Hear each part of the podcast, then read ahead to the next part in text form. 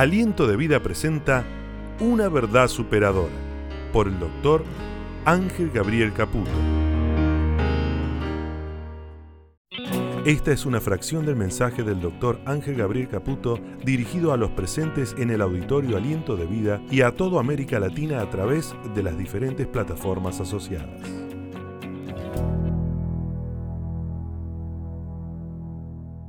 Es por eso que en esta noche yo quiero hablarle acerca de lo que es hacer cumbre.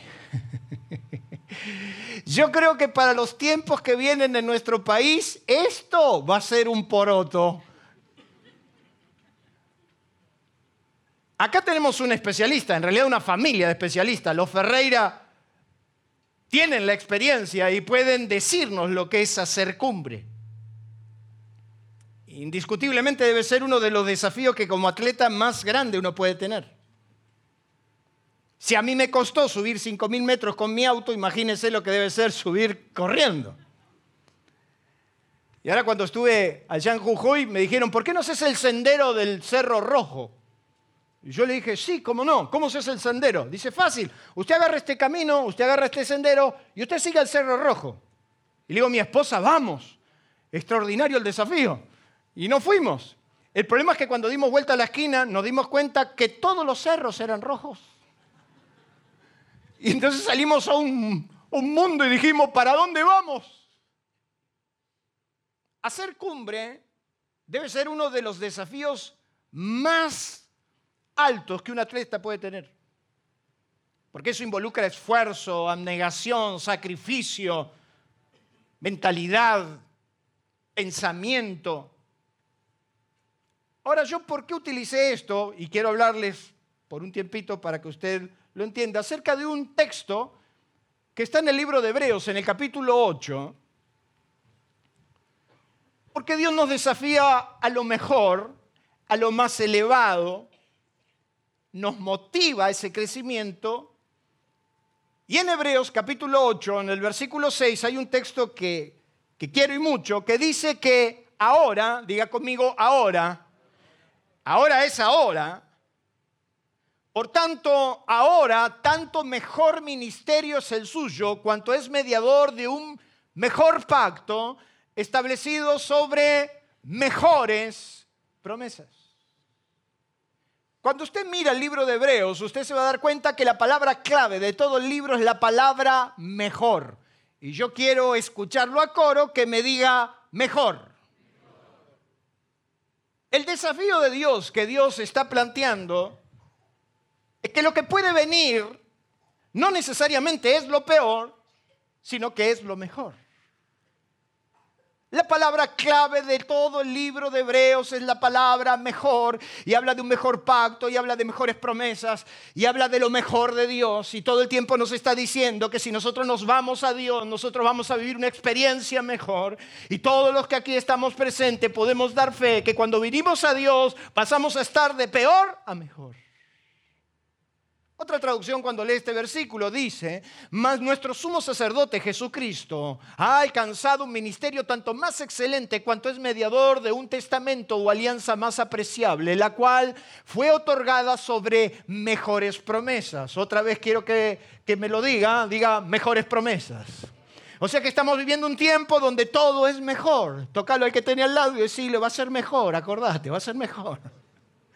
La nueva traducción viviente dice, pero ahora Jesús, nuestro sumo sacerdote, se ha dado un ministerio que es muy superior al sacerdocio antiguo, porque Él es mediador a nuestro favor de un mejor pacto con Dios basado en mejores, mire lo que dice ahí, mejores promesas. Hemos sido predicadores del desastre.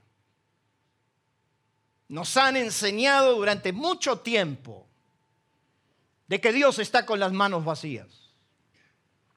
Realmente no era nada atractivo volverse a Dios porque cuando te decían que te vuelvas a Dios, lo primero que te decían es que tenías que dejar absolutamente todo y entonces se nos planteaba la religión del no. De hecho, que cuando uno ve la trascendencia de los mandamientos, los mandamientos, los mandamientos, los diez mandamientos, como todos los mandamientos que usted puede ver a lo largo de la palabra, tienen una connotación negativa porque arrancan con un no. Y a nadie le gusta cuando te ponen un no, ¿sí o no? No nos gusta que nos digan que no. No nos, no nos, gusta que nos digan que estacionemos, que no estacionemos acá en la puerta. ¿Y qué hacemos? Estacionamos en la puerta. Nos dicen que no dejemos de congregarnos y ¿qué hacemos? Nos quedamos tomando mate. El no tiene una connotación negativa y de hecho que no nos damos cuenta que en realidad Dios le empezó a decir un montón de no porque era un pueblo de bárbaros que en el medio del desierto no entendían nada y entonces como no habían desarrollado su conciencia, Dios le tuvo que decir, no hagas eso, no te lo puedo explicar, mañana se lo explico. Eso como cuando usted al chico le dice, usted lo, ve al chico que está metiéndolo dentro del enchufe y usted no se sienta a decirle, mira mi amor, yo te quiero contar. Hay una corriente alternativa que va por todo el cableado de la ciudad a 380 volts. ¿Sabe qué son 380 volts? Entonces, después de esos 380 volts pueden bajar a 220 volts, que bajan por la línea de nuestra casa, que pasan por un medidor y un interruptor lo señala si avanza o retrocede. Entonces, si vos pones ahí, puedes hacer, no, usted que agarra al, al chico, le agarra la mano y dice, no toques. Porque no tiene tiempo para explicarlo. ¿Cuántos dicen amén?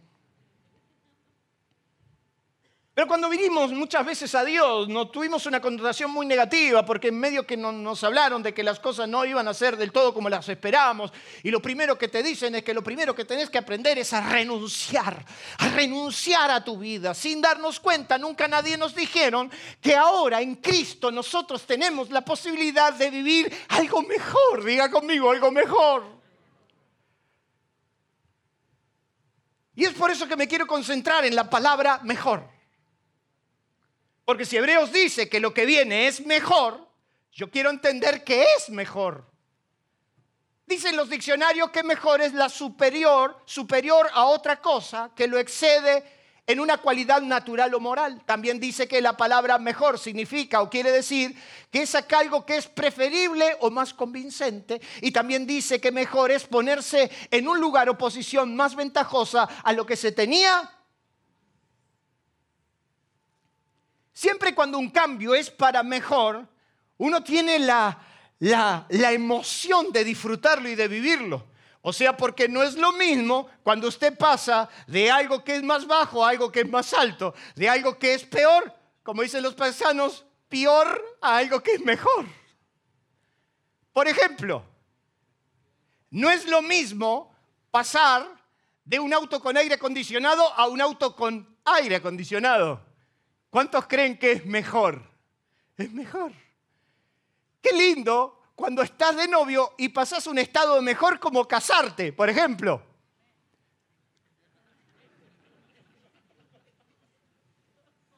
La andaban parando a Ceci por los, por, los pasillos de la iglesia y le decían, ¿te vas a casar tan joven? No, disfruta de la vida. ¿No te dicen eso? Es como que cuando nos casamos dejamos de disfrutar de la vida. No, no vas a hacer tal o cual cosa porque, porque eso no está por conceptos, por, por pensamientos que cada uno tiene. Y entonces como a esa le fue mal seguramente en el matrimonio, ¿qué es lo que le anda diciendo a los demás? No te cases. Pero yo te digo en el nombre de Jesús, casate. No sabe qué feliz se siente. Mejor es cuando podés entender lo que es de superior calidad cuando es preferible, cuando me doy cuenta que lo que voy a vivir es infinitamente mejor que lo que estaba viviendo. Fue por eso que cuando conocí a Cristo me di cuenta que era lo mejor que me podía pasar. Cada vez, escúcheme bien, cada vez que Dios se encontró con un hombre, una mujer que le dio la oportunidad de conocerlo, escucharlo y sobre todo obedecerlo, lo que generó en él fue una mejora sustancial de su calidad.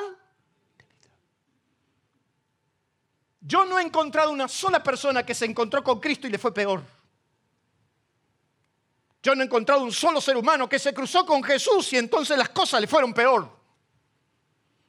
Cada vez que Dios se cruzó con un ser humano y le dio la oportunidad, a la mujer le dice, si me diera la oportunidad, Yo no me lo imagino al Gadareno que después de semejante manifestación de Dios, donde Dios lo liberó de todos sus tormentos, dice que cuando volvieron lo encontraron al hombre, ese que se revolcaba por los cementerios, ese que rompía las cadenas, sentados a los pies de Jesús en su cabal juicio, hablando y charlando humanamente. ¿Cómo estuvo? De peor a mejor. Diga conmigo, de peor a mejor.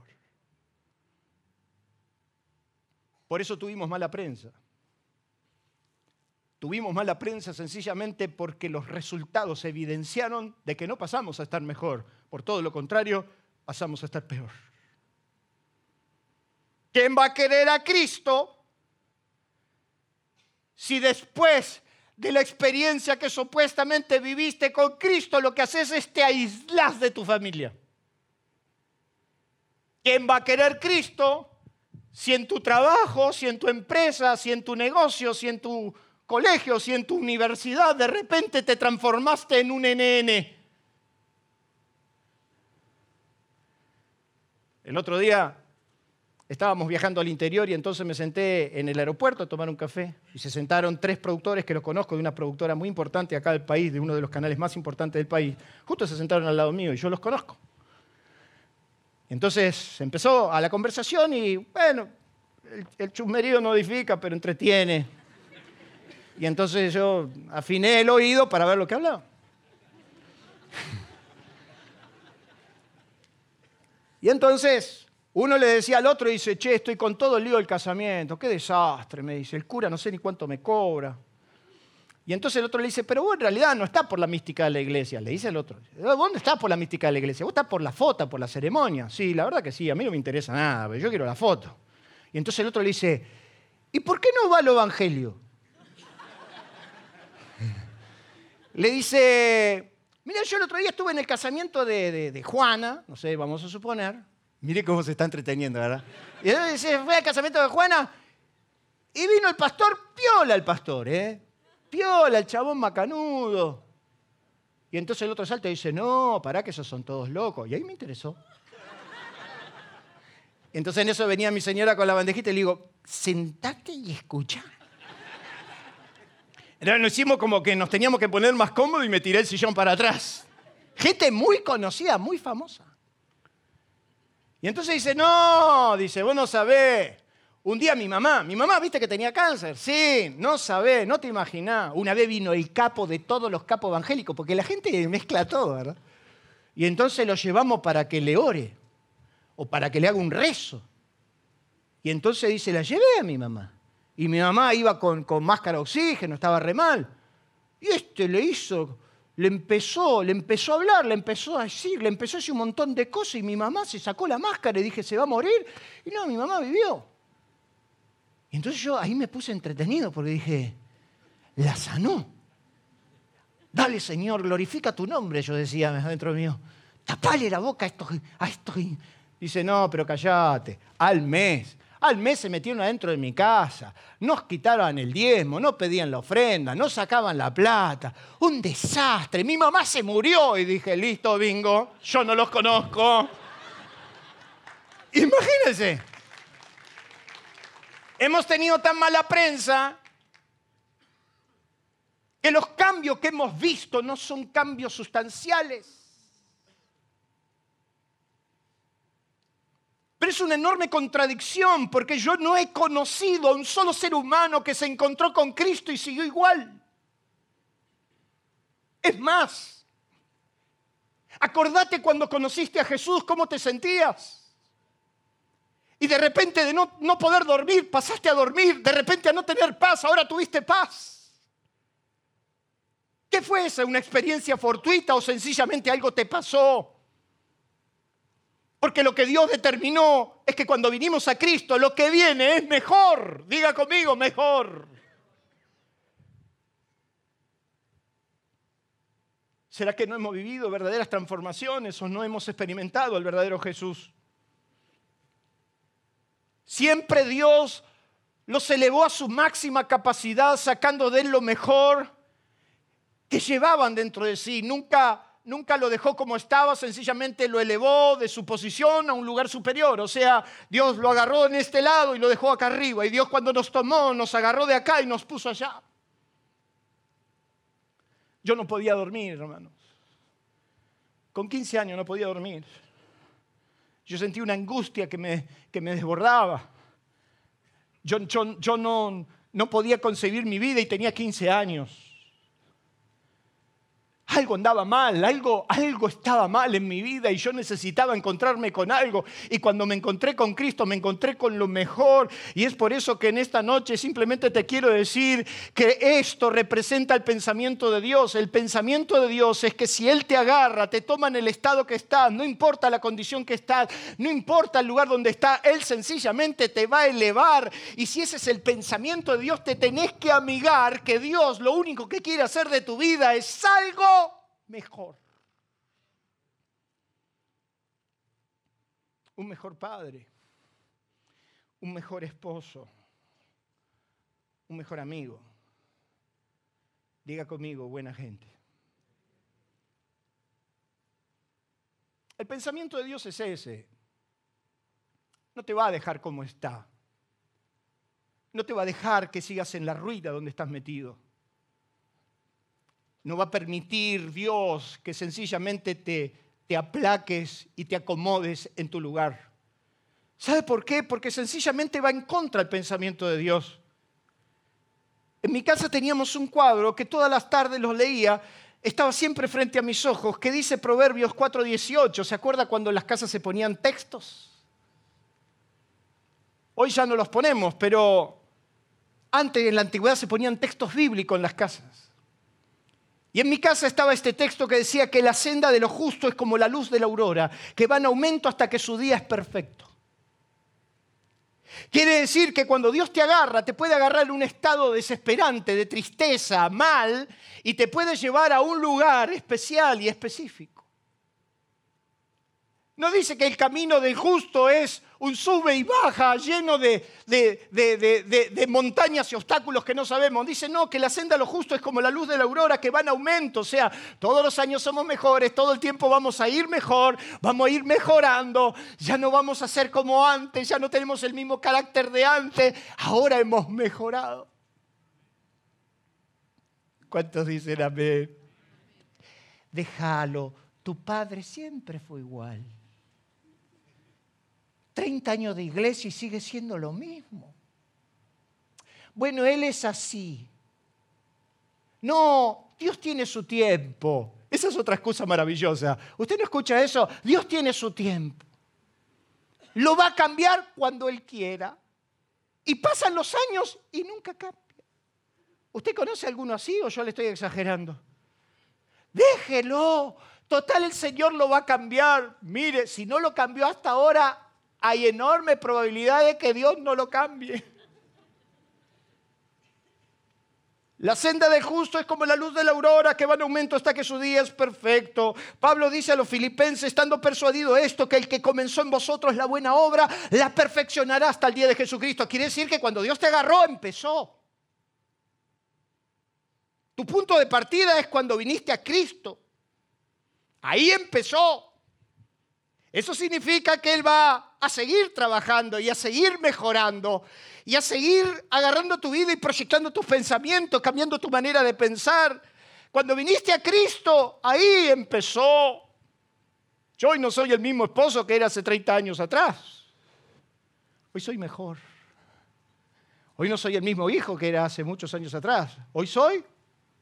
Hoy no soy el mismo cristiano que era antes. Hoy soy me parece que vamos a tener que hablar este tema. No está muy convencido. El que comenzó la buena obra la perfeccionará. Quiere decir que Dios va a hacer una obra perfecta en usted. Va a sacar lo mejor. Pero también el apóstol San Pablo dice a los Efesios, hasta que todos lleguemos a la unidad de la fe, del conocimiento del Hijo de Dios, a un varón perfecto, a la medida y a la estatura de la plenitud de Cristo. Quiere decir que usted es llamado a ser como era Cristo. Nosotros cantábamos una canción en la antigüedad que decía, quiero ser como tú, Señor. Pero cuando la dejábamos cantar volvíamos a hacer lo mismo. Nosotros íbamos a la iglesia, nos vestíamos de religiosos, en aquel tiempo se usaba la corbata, nos poníamos la corbata y resulta ser que cuando terminaba la reunión nos transformábamos, era Batman. Éramos los caballeros de la noche. Y con la misma banda que nosotros cantábamos en el coro, cantábamos, tocábamos los instrumentos en la iglesia, con la misma banda de atorrantes, nos íbamos de farra. Esa doble vida en algún momento se tuvo que terminar, porque en algún momento te tenés que definir, flaco. Y en algún momento tenés que darte cuenta de qué lado vas a estar. Lo peor que te puede pasar es, ser un simple religioso el resto de tu vida que viene a la iglesia por deporte a calmar su conciencia. Lo peor que te podría pasar es venir a la iglesia por miedo de irte al infierno. Lo peor que nos podría pasar es sencillamente meterte en estas cosas porque sencillamente somos unos cuantos chicos buenos y santos. No, Dios tiene una obra en tu vida. Dios quiere transformarte y quiere hacerte mejor. Denle un fuerte aplauso a Dios por eso. Mejor. El Evangelio sigue siendo una transformación cultural, escuche, cultural, física y hasta espiritual, constante y sin fluctuar. La vida en Cristo es un desafío constante que te hace superarte y te hace elevarte por encima de todo, te hace proyectarte por encima de todo y te hace entender que la vida que Dios tiene para tu vida es una vida llena de bendición. Tu estatura, tu medida se iría a ser como Cristo. Yo quiero parecerme a Él. Quiero vivir como Él vivía. Quiero entender que hay una realidad en Dios que yo debo vivir. Jesús dijo, de cierto, de cierto os digo que el que cree en mí, las obras que yo hago, Él las hará también, porque aún mayores hará. Entonces yo me empecé a proponer y a decir dentro de mí, yo tengo que vivir lo que vivió Jesús, yo tengo que experimentar lo que experimentó Jesús.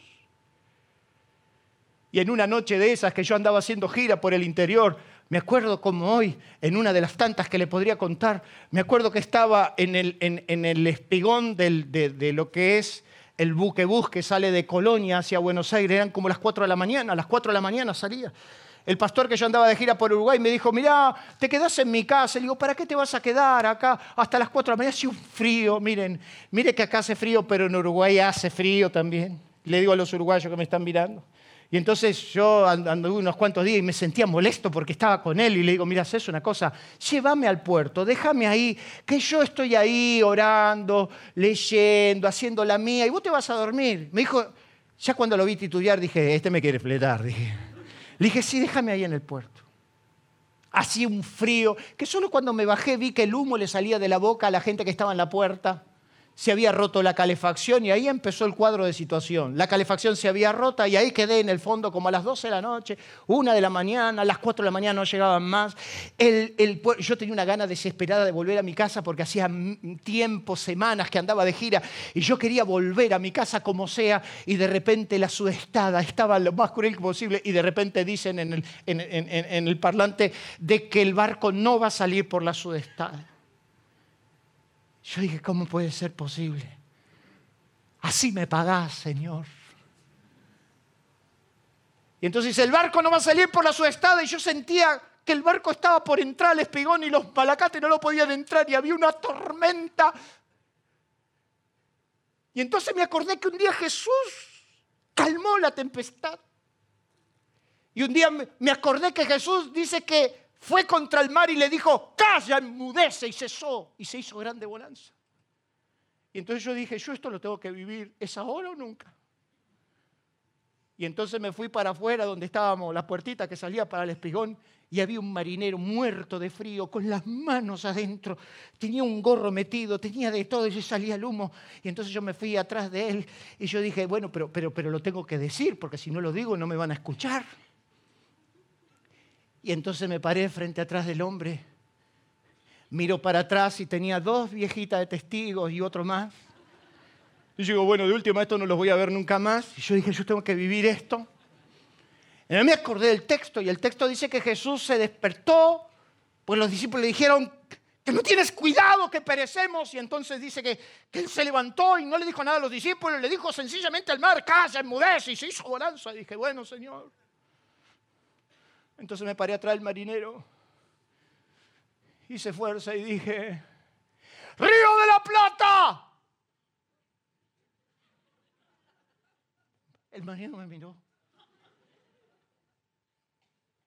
Y yo firme, como sabiendo lo que estaba haciendo, dije, Río de la Plata, calla, enmudece. ¿Y sabe qué pasó? Nada. Y yo estaba con el bolso en la mano todavía. Y yo digo, rendirse nunca, retroceder jamás. El marinero otra vez me miró. Y yo dije, como que hay un Dios, esta noche duermo en mi casa. Y entonces dije, bueno, capaz que no lo dije con fe. Y entonces me paré de nuevo y dije, Río de la Plata, ¡Calla! ¡Enmudece! Bueno, bueno, bueno, me dice el hombre. Cállese un poquito, me dice. Y veo cómo somos nosotros. Yo digo, en el nombre de Jesús, en el nombre, en el nombre, en el nombre, en el nombre. Pero ahí me di cuenta que no es una palabra mágica. No es que usted dice ciertas cosas y suceden me di cuenta que es tu fe la que puede movilizar el cielo a tu favor, porque de repente siento que el malacate empieza a traccionar y a traccionar, y el barco empezó a volver, y de repente el barco estaba frente a mis ojos, a la media hora embarcaba, a los 45 minutos estaba en Buenos Aires, y Dios me dijo, yo puedo detener la tempestad, yo puedo hacer el milagro si solamente te movilizas hacia mi dirección. Dios lo puede hacer mejor.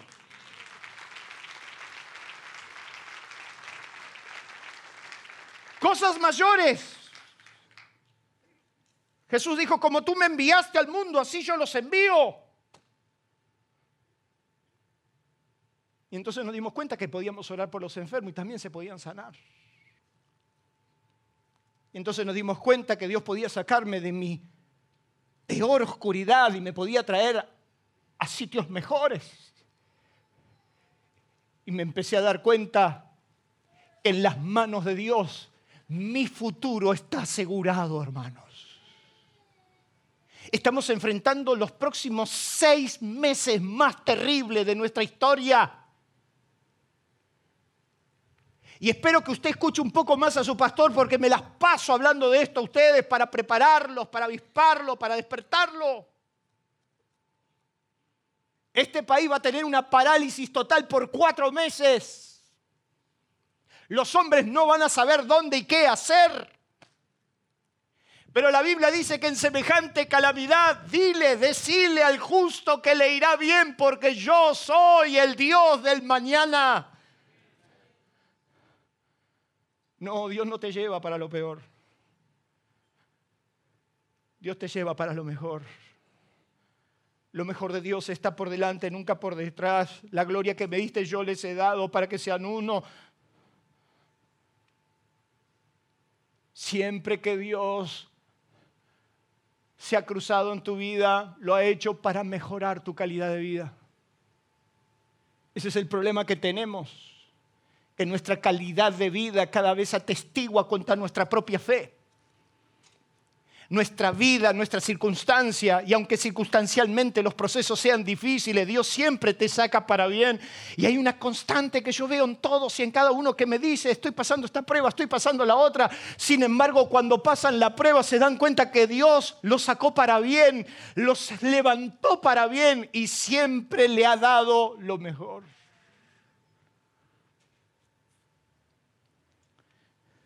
Dios no nos puso límites, mi hermano.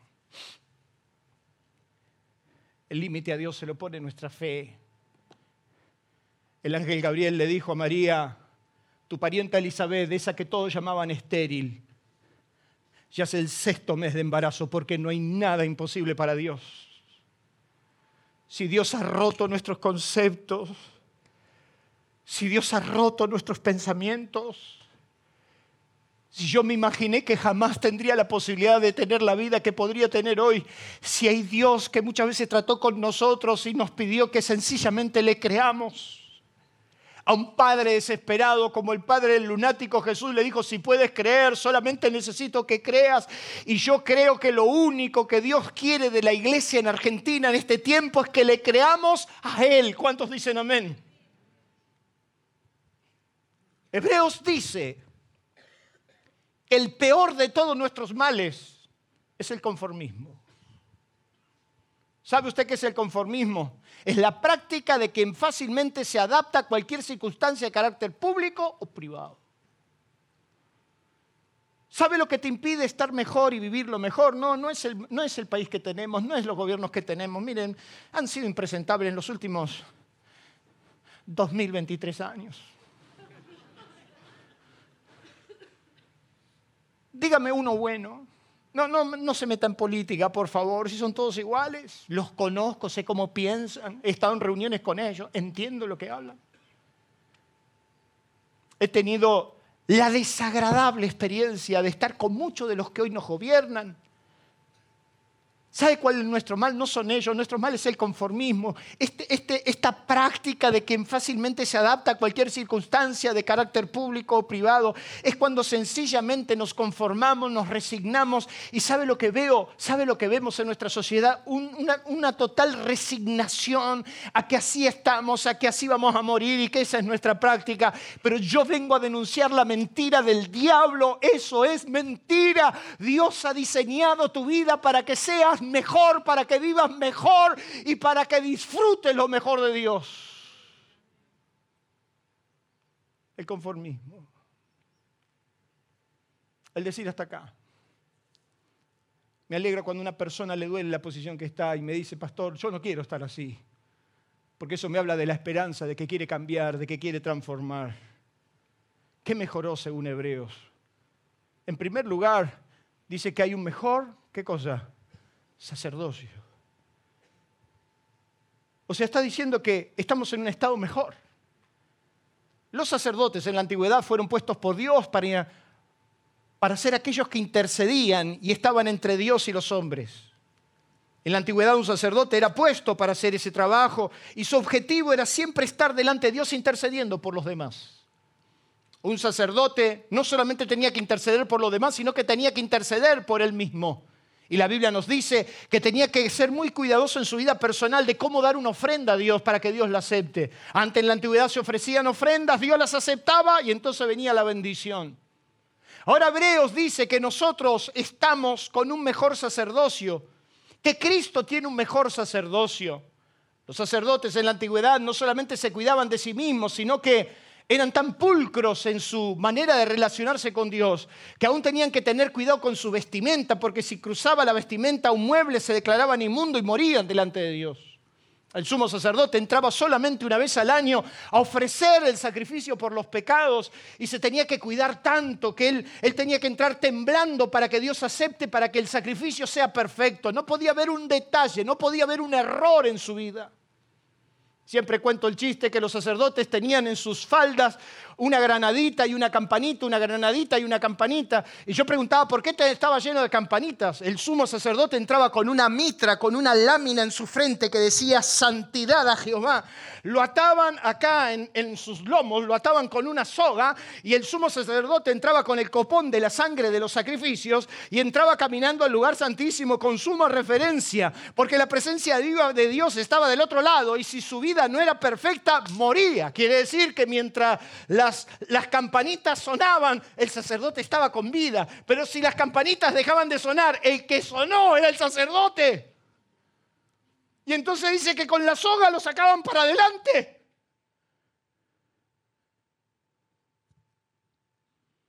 Todos dependían del sacerdote.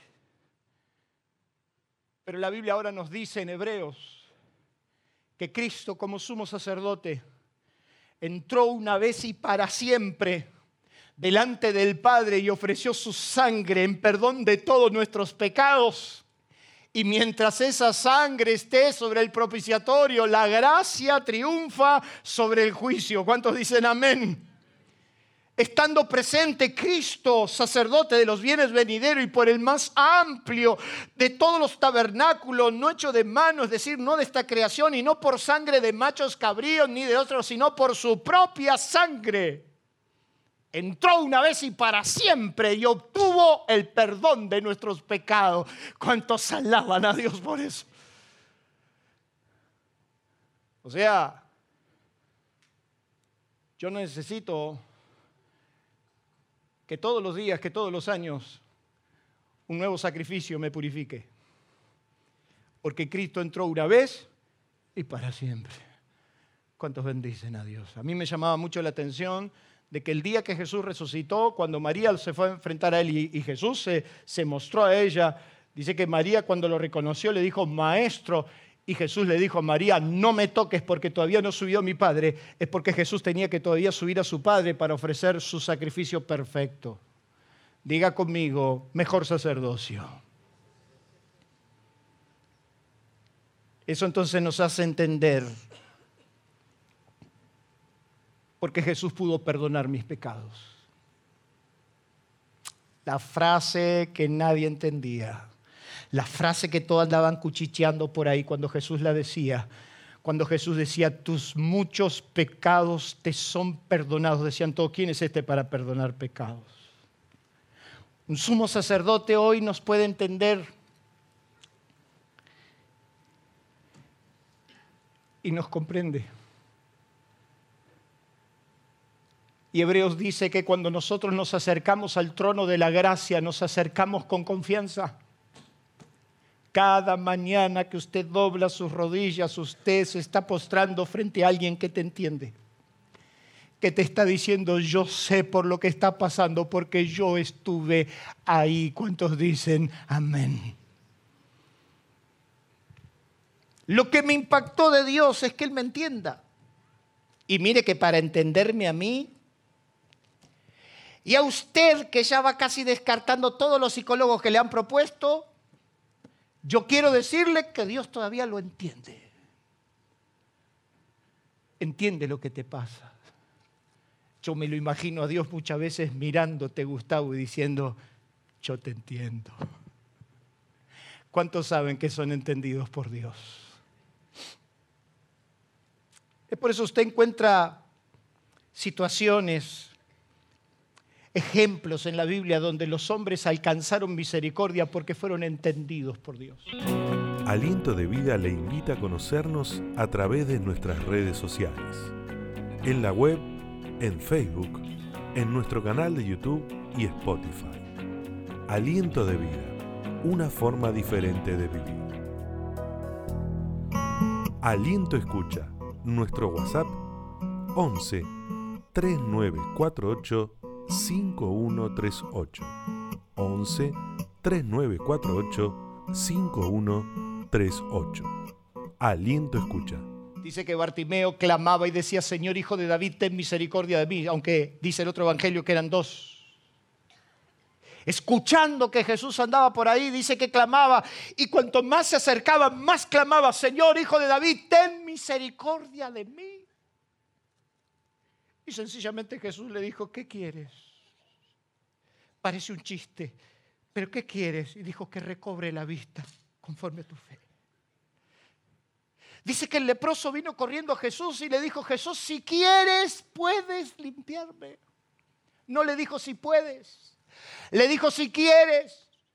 El leproso no cuestionó el poder, el leproso cuestionó el querer. No tenía dudas que Dios lo podía hacer. Y hay muchos de nosotros que no tenemos duda que Dios lo puede hacer. No tenemos duda porque lo hemos visto. Sabemos cómo Dios es. Pero hay veces que nos planteamos el querer. ¿Querrá Dios? Y yo quiero decirte que Dios quiere. ¿Cuántos en esta noche van a decir, Señor, quiero que quieras? Quiero que quieras. Ve cuando usted le dice, bueno, hay que ver si tu padre quiere. No sé por qué, muchas madres hacen esto con los padres. No lo haga, por favor. El padre es el cuco. Es como acá el pastor. Yo no sé por qué la maestra de clase bíblica le andan diciendo a todos los chicos, va a venir ángel. Y los chicos cuando me miren, me miran. No ande hablando así de su esposa. Cuando venga tu padre, el pobre viejo viene roto del trabajo y el pibe ya lo mira con bronca, papá, no me pegues.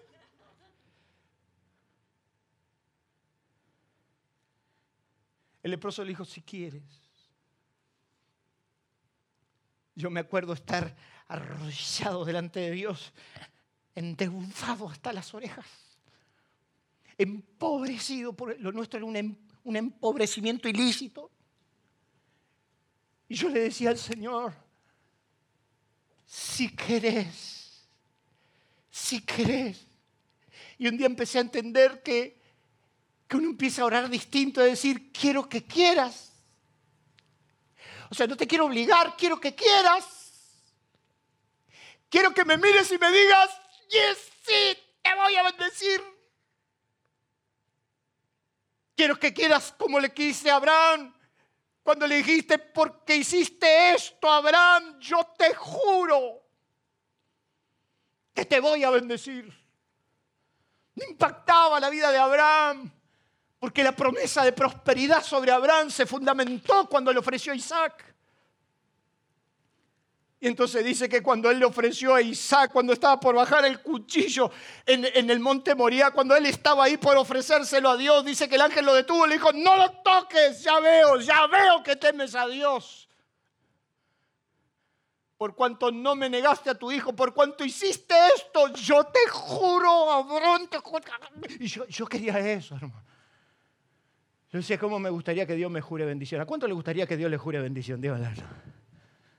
No sea carnal, sea espiritual. Si es espiritual, tiene que decir amén. Yo quiero que quieras. Yo quiero que quieras bendecirme, Señor. Yo quiero que lo mismo que elegiste un día Abraham me lo digas a mí. Porque vos me entendés. Vos sabés la frustración que yo siento cuando me di cuenta que estábamos perdiendo todo. Yo sé que vos entendiste cuando yo lloré hasta el cansancio por la vergüenza de ser la ruina de la familia. Entonces yo le decía a Dios, pero yo quiero que quieras. Yo quiero que quieras bendecir el fruto de mis manos. Yo quiero que quieras bendecir el fruto de mi vientre. Yo quiero que quieras.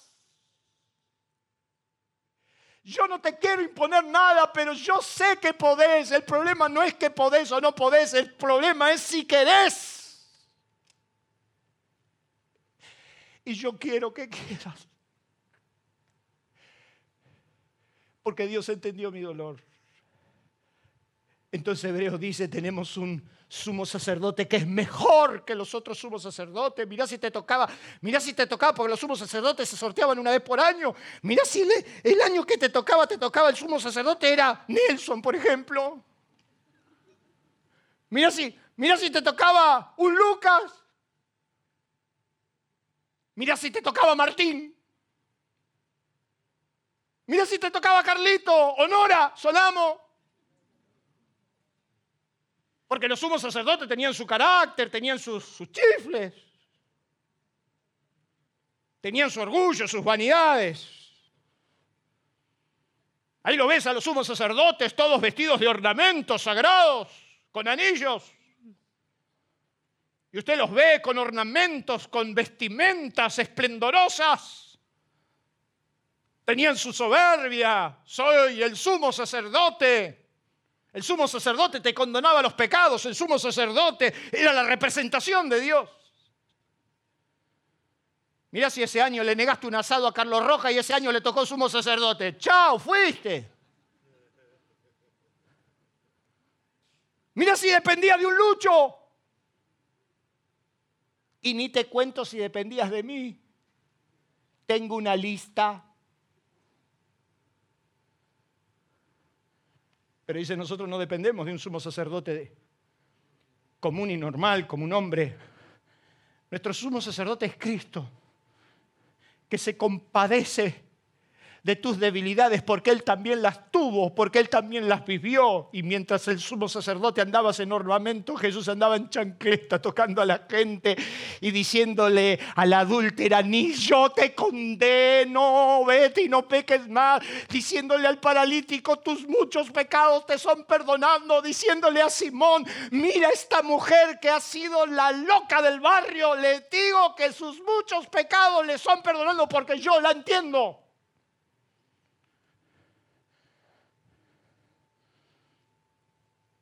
Por eso esta semana, con el dolor que tenía en la cintura, me hice autoimposición de manos. Entonces me arrodillaba y me, me enseñaron que me tenía que estirar. Y entonces dije, ya que estoy acá, meto la mano acá y digo en el nombre de Jesús, suelta. Porque yo quiero que quiera. Y yo le voy a decir algo. Yo quiero que Dios quiera bendecir mi nación. Yo quiero que quiera.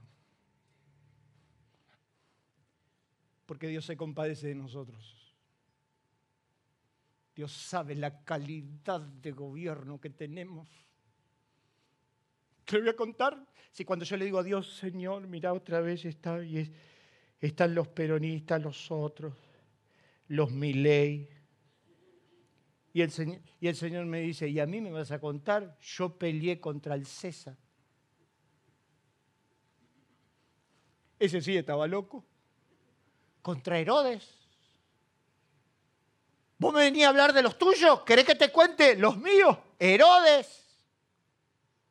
Después me di un gusto, hice que los morfen los gusanos, pero lindo.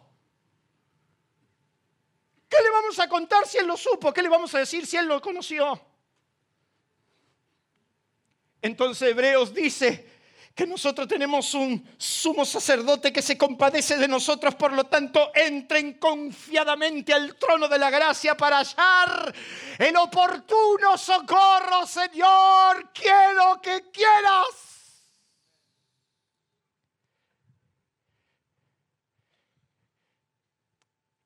y Dios nos va a dar lo mejor. Hebreos dice que no solamente tenemos un mejor sacerdocio, sino que tenemos un mejor acuerdo,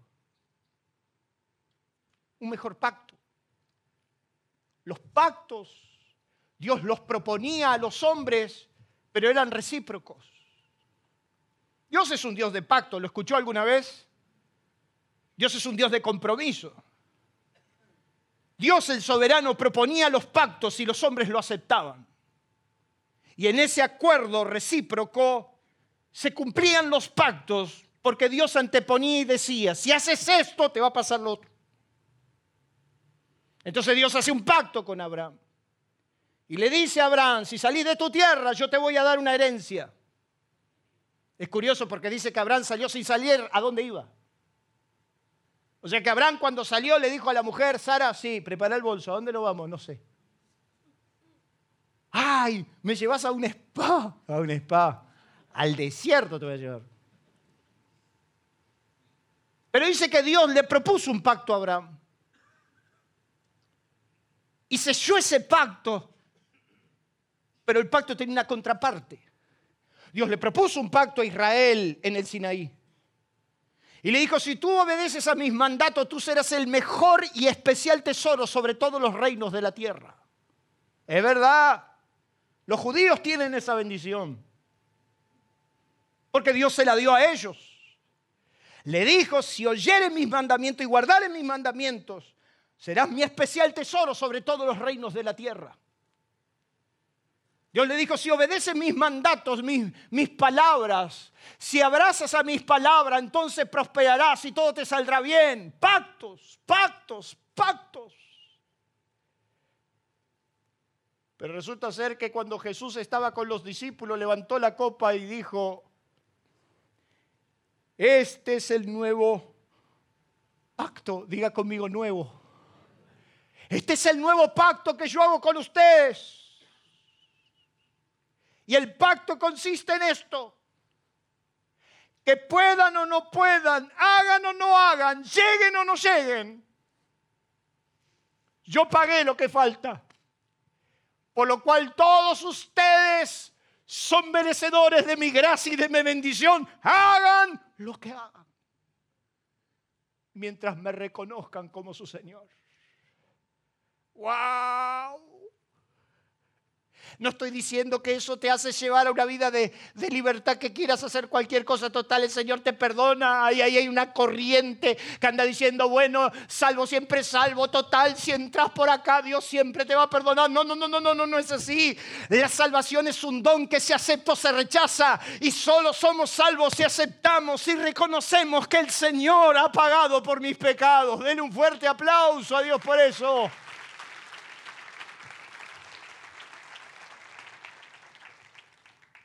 Pactos. Dios le propuso un nuevo pacto al hombre. Y sencillamente le dijo, este pacto, esa es mi palabra. Dios le dijo a Israel, si tú tomas los mandatos y los pones en las puertas de las casas y lo escribes en los frontales y en las manos, por eso usted anda viendo a los judíos que, por ejemplo, andan con una cajita en la frente. Una cajita y adentro de la cajita tienen, si usted le abría la cajita, bueno, alguno habría que abrirle la cajita, pero adentro de la cajita tienen un rollito con los mandamientos. Hay otros que se cuelgan los flecos. ¿Usted no los vio? Que andan con los flecos y en los flecos están escritos, esos flecos están escritos los mandatos y otros andan con flecos en los costados. Porque la Biblia dice, si tú pones tu palabra en tus frentes y en tus manos, y piensan que por tener un rollito acá, o por tener un rollito acá, o por colgar unas cosas acá, se va a cumplir la palabra.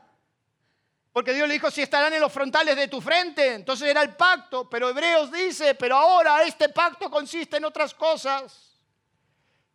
Yo escribiré mi ley en sus mentes y las tallaré en su corazón. Yo pondré cada palabra en su corazón y en sus mentes. No tendrán que llevar un rollito ni un fleco. No. Ahora mi palabra viva estará morando en sus corazones y eso producirá libertad. Por eso Jesús dijo, el que recibe mis palabras pueden vivir la libertad porque mis palabras son espíritu y son vida. Y entonces te puede pasar que por pronunciar una palabra que en el momento te viene el corazón, las puertas se abren.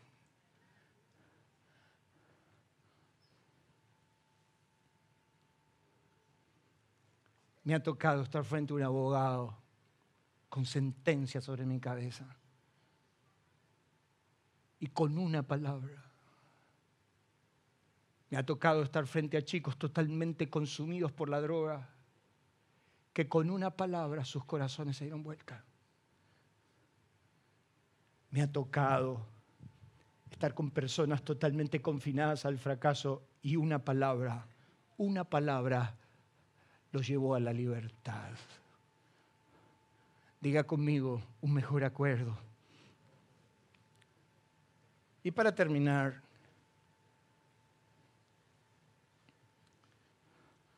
no solamente tenemos un mejor sacerdocio, tenemos un mejor acuerdo, sino que tenemos, ¿qué dice ahí? Promesas superlativas, mejores promesas. Yo, me, yo, yo he escuchado esto. Ah, pero, por, pero, pero a ellos los judíos les, ellos tienen una bendición. ¿Y nosotros qué? Dice Gálatas que los de fe, ¿cuántos hombres y mujeres de fe tenemos acá? A ver, levante la mano. Ok. Dice Gálatas que los que son de fe heredan todos los pactos y todas las promesas. Porque el pacto que Dios le dio a Abraham se lo dio antes de la ley. O sea que el pacto no es ni de la ley ni fuera de la ley. El pacto es para los que creen. Si yo creo, yo heredo. Y las promesas que Dios me dio son mejores. Diga conmigo mejores. Oh, pero eso le abrió el mar rojo. Bueno, a mí me va a tener que abrir otra cosa, pero algo me va a tener que abrir. Ah, pero él le prometió que le iba a dar el maná. Mirá, yo no quiero el maná. A mí mandame otra cosa. Jamón crudo me va. Diga conmigo mejores. Pues si no estaríamos pidiéndole un camello del año a Dios. Yo no quiero un camello del año. Yo quiero que por lo menos arranque con una F adelante. Diga conmigo mejores. Mejores promesas. Dios le dijo a Jacob que le iba a dar Raquel, le encajaron Lea. Pero Dios a mí no me dio Raquel ni me dio Lea. Dios me dio la mejor que tengo ahí. Y anoche, ¿quiere que le cuente una intimidad? Ah, chusma. Le decía a esa mujer que está sentada ahí, sos lo mejor y lo único que tengo en la vida. Y no es para que usted lo sepa, ni le, no me interesa. No soy de los que andan en Facebook escribiéndole, ay amor de mi vida, ¿cuánto te acá? Yo se la doy en vivo y en directo las cosas. Mejores promesas. para los tiempos que corren, Dios me tendrá que dar algo mejor que Abraham. Dios me tendrá que dar algo mejor que a Jacob. Dios me tendrá que dar algo mejor que a, que a los discípulos. Para arrancar en esta mesa de negociación, yo le pido de Jujuy a Tierra del Fuego. ¿Cuántos se unen conmigo? Mejores. ¿Cuántas promesas Jesús nos ha dicho? ¿Cuántas promesas? son nuestras. Por ejemplo, ¿quiere que les diga alguna? Mientras Morita me acompaña, no sé dónde estás, Mora. Bendiciones. Estas cosas os he hablado para que en mí tengáis paz. En el mundo tendrán aflicciones. Pero confíen. O sea que cuando viene la aflicción yo tengo que estar en las mejores promesas tranquilo. Por ejemplo, Jesús dijo, si permanecéis en mí, mis palabras permanecen en vosotros, pidan lo que quieran. Pidan lo que quieran que os será hecho. Pidan lo que quieran. No está diciendo, pidan conforme a la revelación que el Señor te da. Viste que hay gente que es rebuscada. Y capaz que el Señor no te lo dio, porque todo, todo capaz que el Señor no te lo dio, porque eso no va conforme a la línea del pensamiento, a la tradición, a la cultura, a la doctrina de la Santa Iglesia, Madre de todos los santos. Anda, anda frichurro. Pidan lo que quieran. ¿Y yo sabe lo que quiero? Yo no quiero nada más para mí.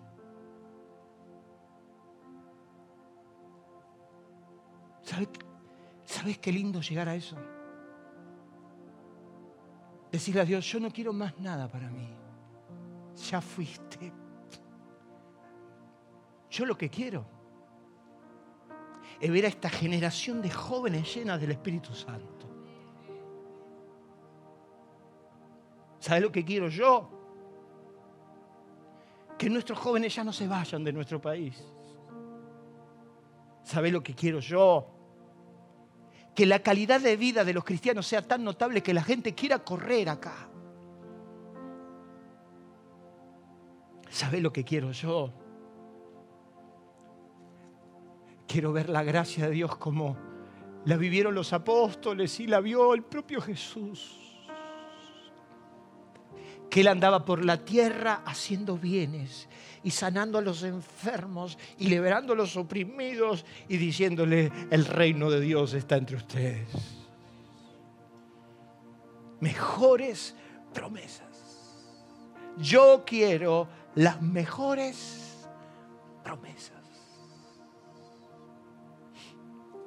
Si tu peor enemigo es el conformismo, entonces tendrás que pensar, porque dice el apóstol Pedro que Dios nos ha dado preciosas y grandísimas promesas.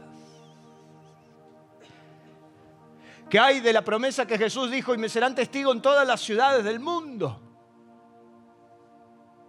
¿Qué hay si Dios a nuestra iglesia empieza a levantar hombres para llevarlo a las naciones? ¿Qué hay?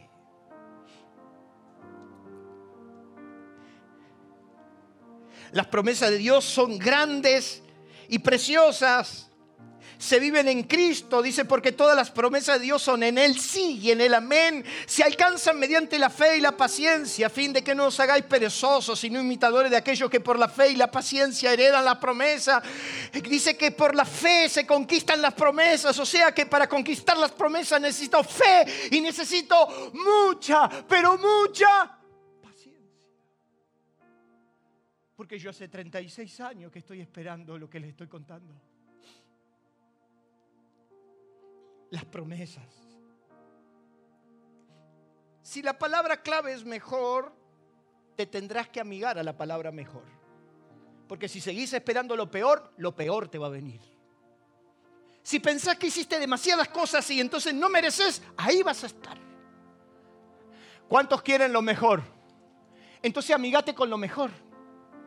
¿Qué significa amigarte con lo mejor? Empecé a pensar que puede ser, que puede suceder. Jorge, David, Gustavo, Lucas, Carlos. Pensemos lo mejor. Pensemos que las nuevas generaciones serán mejores. Pensemos que lo que viene sobre nuestra iglesia es lo mejor. Pensemos que lo que viene sobre nuestra familia es lo mejor. Y termino. Hacer cumbre Arranqué con este pensamiento, implicará esfuerzo. No te voy a hacer pasar este, ese porque ya no tenemos tiempo, pero hacer cumbre implicará esfuerzo, implicará renuncia, entrenamiento, disciplina, coraje, pero sobre todas las cosas un pensamiento irreversible de vivir lo mejor de Dios para nuestras vidas, un pensamiento irrenunciable.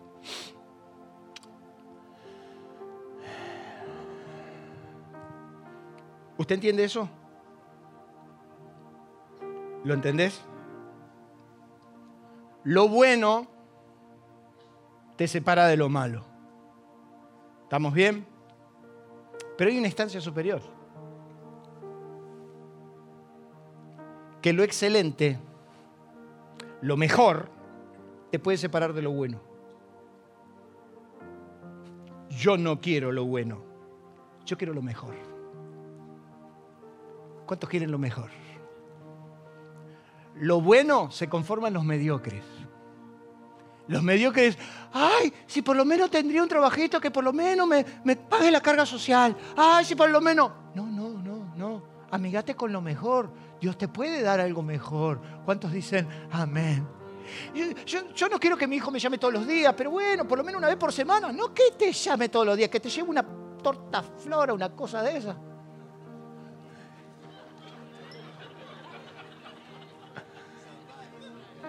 Lo hago para que se ría. ¿Por qué conformarte con lo bueno?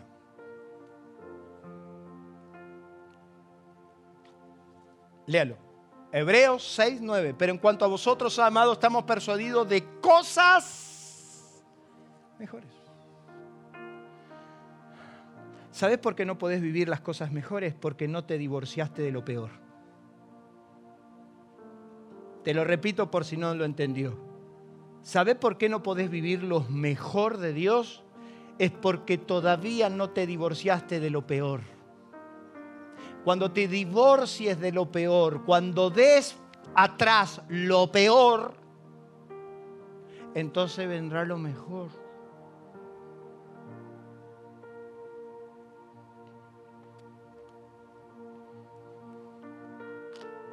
Yo no pienso. Yo no pienso. Y mirá que me dan como un bolsa. Y tengo motivos para caerme en un millón de pedazos todas las santas mañanas de mi vida. Esta semana anduve revoleando, pero mira, revoleando palo al demonio que se me cruzaba. Todas las santas mañanas de mi vida tengo motivos para deprimirme, enterrarme en mi frustración y pegarme un... Pero yo no pienso conformarme. He decidido vivir lo mejor y lo voy a vivir. ¿Cuántos quieren conmigo? Póngase en pie. Póngase en pie. Tenés un mejor sacerdote, tenés un mejor pacto y tenés mejores promesas. ¿Qué más necesitas? Te lo repito. Tenés un mejor sacerdote que te entiende, que quiere que quieras. Tenés un mejor pacto, un mejor acuerdo y tenés una mejor promesa. ¿Qué más necesitas para vivir una vida plena? Solo una cosa, una decisión y por eso te dije que todas estas mañanas, aún con la cintura en la mano, yo dije, esto no me va a detener. Y en el nombre de Jesús, y toda la mañana, y ando así como, ando con los dientes apretados y los cuchillos en el... Yo quiero que ahí donde estás, cierre tus ojos, inclines tu rostro y digas al Señor, Señor, yo quiero lo mejor. Yo quiero lo mejor. Quiero definitiva y absolutamente echar de mi vida lo peor. Quiero vivir lo mejor. Ahí donde estás, levanta tu voz al cielo. En el nombre de Jesús. Gustavito, por favor, acompáñame. Levanta tu voz al cielo, ahí donde estás, en el nombre de Jesús. Empieza a decirle, quiero lo mejor. Tenés un mejor sacerdote, tenés un mejor acuerdo y tenés mejores promesas. No podés pedir más tenés todas las herramientas, todas las armas para vivir el bien de Dios. Tenemos preciosas y grandísimas promesas. He aquí yo estoy con vosotros hasta el fin del mundo. Mejores promesas. Yo estaré con vosotros hasta el fin del mundo. Yo no te dejaré ni te desampararé yo no los dejaré huérfanos. Yo les enviaré el Espíritu Santo para que estén con nosotros. La gloria que el Padre me dio, yo les he dado. Él no te va a dejar, no te abandonará nunca, nunca, nunca. Quiero que hagas cumbre en esta noche. Vamos, hace cumbre conmigo en el nombre de Jesús. Subí a lo mejor de lo mejor. Mira desde arriba tu tierra, tu promesa, tu familia, tu negocio, tu trabajo, tu salud.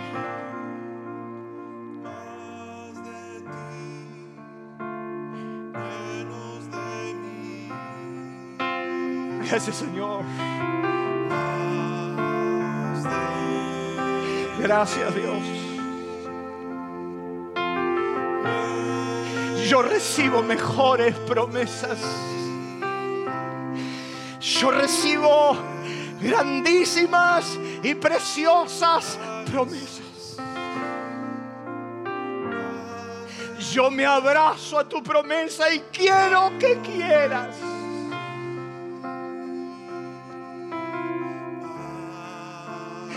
Si quieres, si quieres puedes levantarme, si quieres puedes, puedes sanarme, si quieres. Si quieres puedes restaurarme, si quieres. Si quieres puedes bendecirme, si quieres, quiero que quieras. Y por eso en esta noche, Señor, yo quiero orar por mis hermanos, por cada familia aquí representada que solo aspira a lo mejor. Yo quiero bendecir estas manos, Señor. Yo quiero bendecir estas manos que se levantan en señal de decir, Señor, quiero lo mejor. Quiero lo mejor de lo mejor.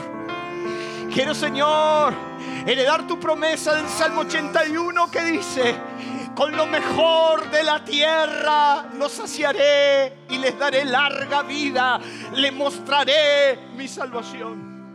Quiero lo mejor de lo mejor, lo mejor de la tierra, lo mejor de debajo de la tierra, lo mejor de los productos más finos de los cielos. quiero lo mejor de la tierra de Gosén, Señor.